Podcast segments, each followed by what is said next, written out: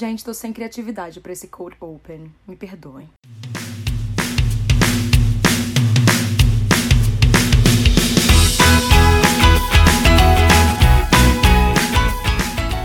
Bom dia, boa tarde ou boa noite. Sejam bem-vindos a mais um Charais aqui no K-Poppercast. Sim, eu reclamei no Twitter dessa vez porque a programação foi alterada de novo. Eu já desisti de tentar respeitar o planejamento original do Charais, agora eu vou com o que tá acontecendo no mundo mesmo. E o próximo episódio do Charais, daqui a 15 dias, também já tem nome e sobrenome. E eu achei que fosse demorar muito tempo para esse título voltar a repetir. Então, vamos focar nesse hoje. Obviamente, com o Luna fazendo o retorno delas com Butterfly, eu tive que gravar esse episódio. Esse era um daqueles casos que eu reclamei, que tem várias músicas de mesmo título, mas poucos clipes. Respeitando sempre a ordem de lançamento, vamos lá.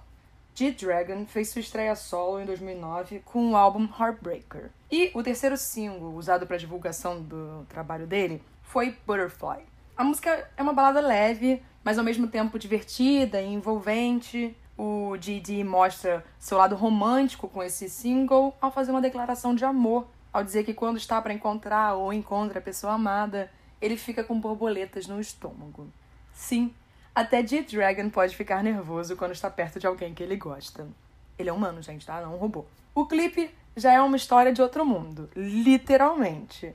Porque ele é uma animação. Em dado momento, o G-Dragon se insere nessa animação e somos agraciados todos com aquela carinha de neném que ele tinha em 2009. Gente, socorro! Essa música vai fazer 10 anos em breve. Naquela época eu tava comemorando minha maioridade. Eu não sei porquê também. Coisa boa não veio depois disso. O que se pode tirar do MV é que nossa heroína de desenho é uma pessoa extremamente sonhadora e cria em sua cabeça um mundo com o cara ideal que ela vai se apaixonando. Então, o de Dragon nada mais é que a invenção da cabeça dela, o sonho dela, porque ele não faz parte realmente daquele mundo. Eu acho essa música bem agradável. Em 2016, peraí, eu tenho que reclamar agora, calma. Tá tão quente aqui que tá embaçando o óculos. Que droga. Deixa eu limpar. Tá, vou, deixa eu continuar. Em 2016, o Beast lançou seu último álbum como Beast, já que depois os meninos voltaram como Highlight. Inclusive, Highlight é o título desse álbum. Acho que isso ficou confuso. Beast lançou o álbum Highlight, Beast, infelizmente, não se acertou com a Cube e saiu da empresa. A Cube, sendo uma empresa imprestável, não deixou os meninos continuarem como Beast. E isso fez com que Highlight se tornasse o último álbum do Beast como a gente conhecia. Logo, os meninos tiveram que criar um novo nome. E eles decidiram como Highlight. Acho que agora ficou mais fácil. Mas voltando ao Beast quando era Beast. E o último álbum deles. O Highlights tem uma faixa chamada Butterfly, ela foi até usada antes para começar a divulgar, e ela ganhou um clipe bem em contato com a natureza, algo que mostra uma libertação dos sentimentos. Eu acho que a escolha foi certa, porque como uma balada que fala sobre amar alguém que não está mais com a pessoa, tendo aquela esperança de que um dia, quem sabe, ela não vai voltar para ti, a ausência de poluição visual é uma opção sensata. Tal qual o MV do The Dragon, ele também passa a sensação de sonho com um efeito mais embaçado e saturado. Afinal, eles estão se iludindo enquanto esperam pelo retorno da pessoa que amam. Já em 2018, o Ekimeki regravou um sucesso do grupo Loveholics, chamado Butterfly. A música original ela foi lançada em 2009 como parte da trilha sonora do filme Take Off, um filme que fez muito sucesso na Coreia do Sul na época. Essa regravação foi lançada como uma música especial de apoio para as Olimpíadas de Inverno que aconteceram lá na Coreia em 2018. E eu fiquei muito feliz, afinal eu amo Olimpíadas de Inverno. Eu até cheguei a ser otária em meados de 2011, quando anunciaram que a Coreia do Sul ia receber as Olimpíadas de Inverno. Fui otária dizendo que eu ia pra Coreia ver esse evento que eu amo pra caramba, porque, nossa, Coreia e Olimpíadas de Inverno coisa maravilhosa. Obviamente, eu não cogitei que eu poderia estar trabalhando com verba limitada e as férias não coincidiriam com as datas que eu precisava. O clipe foi lançado de forma bem simples, Com certeza ele foi produzido apenas para não passar batido e ter algo visual para acompanhar a regravação. O grupo aparece reunido no estúdio, gravando a música, brincando com os mascotes das Olimpíadas e se divertindo enquanto simulam diversas competições tradicionais desse evento de inverno. Tem até uns efeitos de animação para mostrar o que elas estão fazendo. Apesar de que o curling todos nós saberíamos dizer sem aqueles efeitos. Afinal, é uma paixão nacional aqui no Brasil. Se lembra quando eu falei para vocês que Luna ainda não tinha realmente chamado minha atenção? Perdoa, gente. Eu quero dizer que tudo mudou com o retorno delas com Butterfly no dia 19 de fevereiro. E ainda arrisco dizer outra coisa. A Blackberry Creative bem podia ter dado o debut delas com essa música e deixado Favorite e Hi Hi para um outro momento. Eu não chamei de BBC logo de cara, porque tem gente que pode não saber que esse é o apelidinho da Blackberry Creative.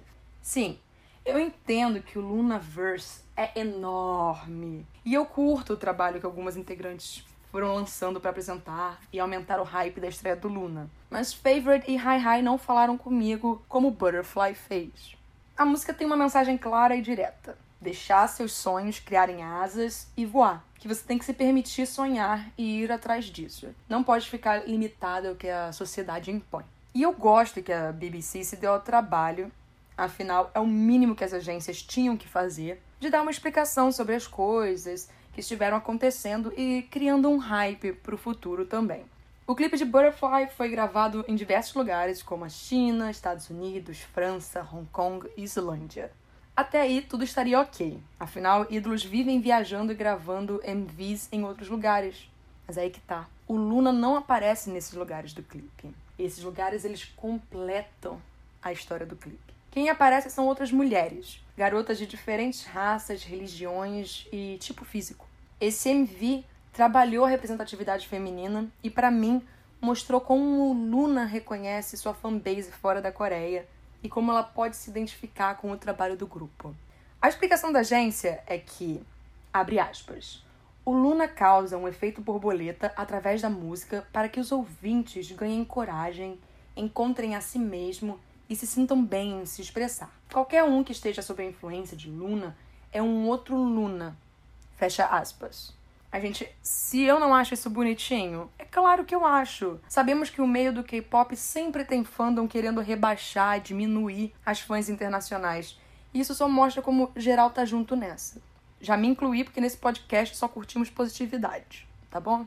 Continuando. Butterfly mistura diversas batidas e melodias, investe em sons mais eletrônicos também com baixo, um synth dando uma vibe mais retrô. E o refrão grudou na minha cabeça por causa disso tudo. No geral, não foi tanto uma surpresa, porque eu sabia que elas eram talentosas. Mas foi bem agradável aos meus ouvidos essa música. Peraí, peraí, Jesus! Eu já ia esquecendo de comentar. A coreografia tá muito linda. Realmente foi uma boa coreografia. Adoro quando elas fazem a borboleta. Vocês acharam que essas eram as únicas butterfly do K-pop? Não. Tem muito mais. Nem sempre eu consigo mencionar todas, mas vamos para as menções honrosas. O Super Junior tem uma Butterfly animadinha. Na letra eles falam papillon, que é a palavra francesa para borboleta. Já o Jejong, antigo membro do TVXQ e atual JYJ, tem uma Butterfly com bastante influência de rock.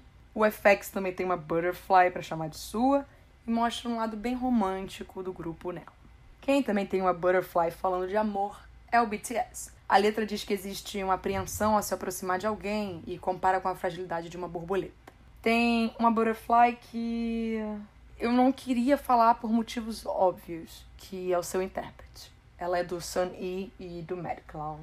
Infelizmente, o Red Velvet tem uma butterflies e não butterfly, mas eu achei interessante mencionar aqui, porque tá no contexto, né? Ah, se eu não falei do Butterfly do Ladies Code, é porque quando elas foram no Immortal Song, elas apresentaram o mesmo cover que o Ekimeki fez. Então, era do Loveholics.